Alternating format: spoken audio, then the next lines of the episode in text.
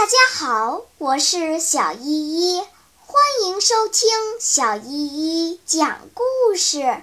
今天我要讲的故事是《捣蛋鬼日记》。一月十日，回到学校，此刻我在用作家埃特蒙特·德阿米切斯的笔调写日记。因为今天上午学校里出现的场面会让人像小牛犊一样悲伤的哭。我刚进教室就听到一阵喧哗，全班同学都盯着我。当然，我对自己作为惊险的撞车事件的主角出场感到非常满意。我得意的是。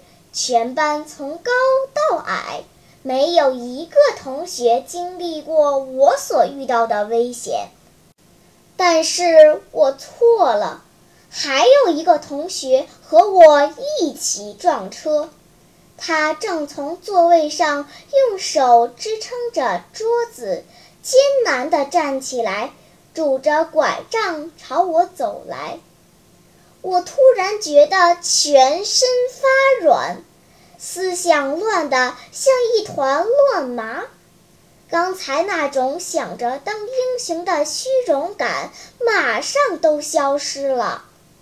我感到喉咙像被什么噎住了，脸色像死人般的煞白，不由自主地说着：“哦，可怜的切基诺。”哦，可怜的切蒂诺贝鲁乔啊！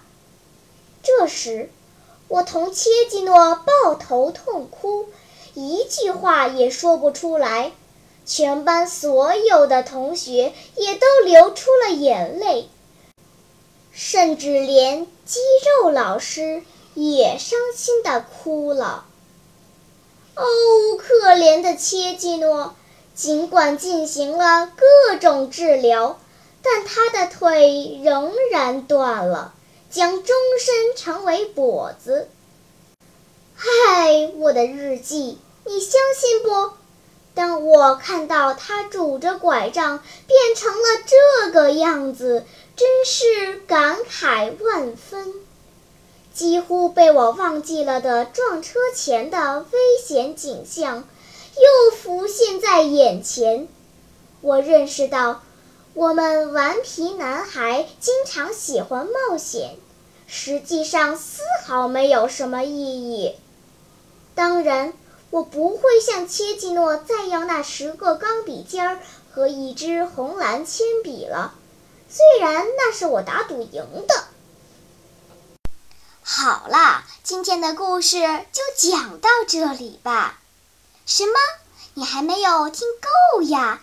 那就赶快关注小依依讲故事吧。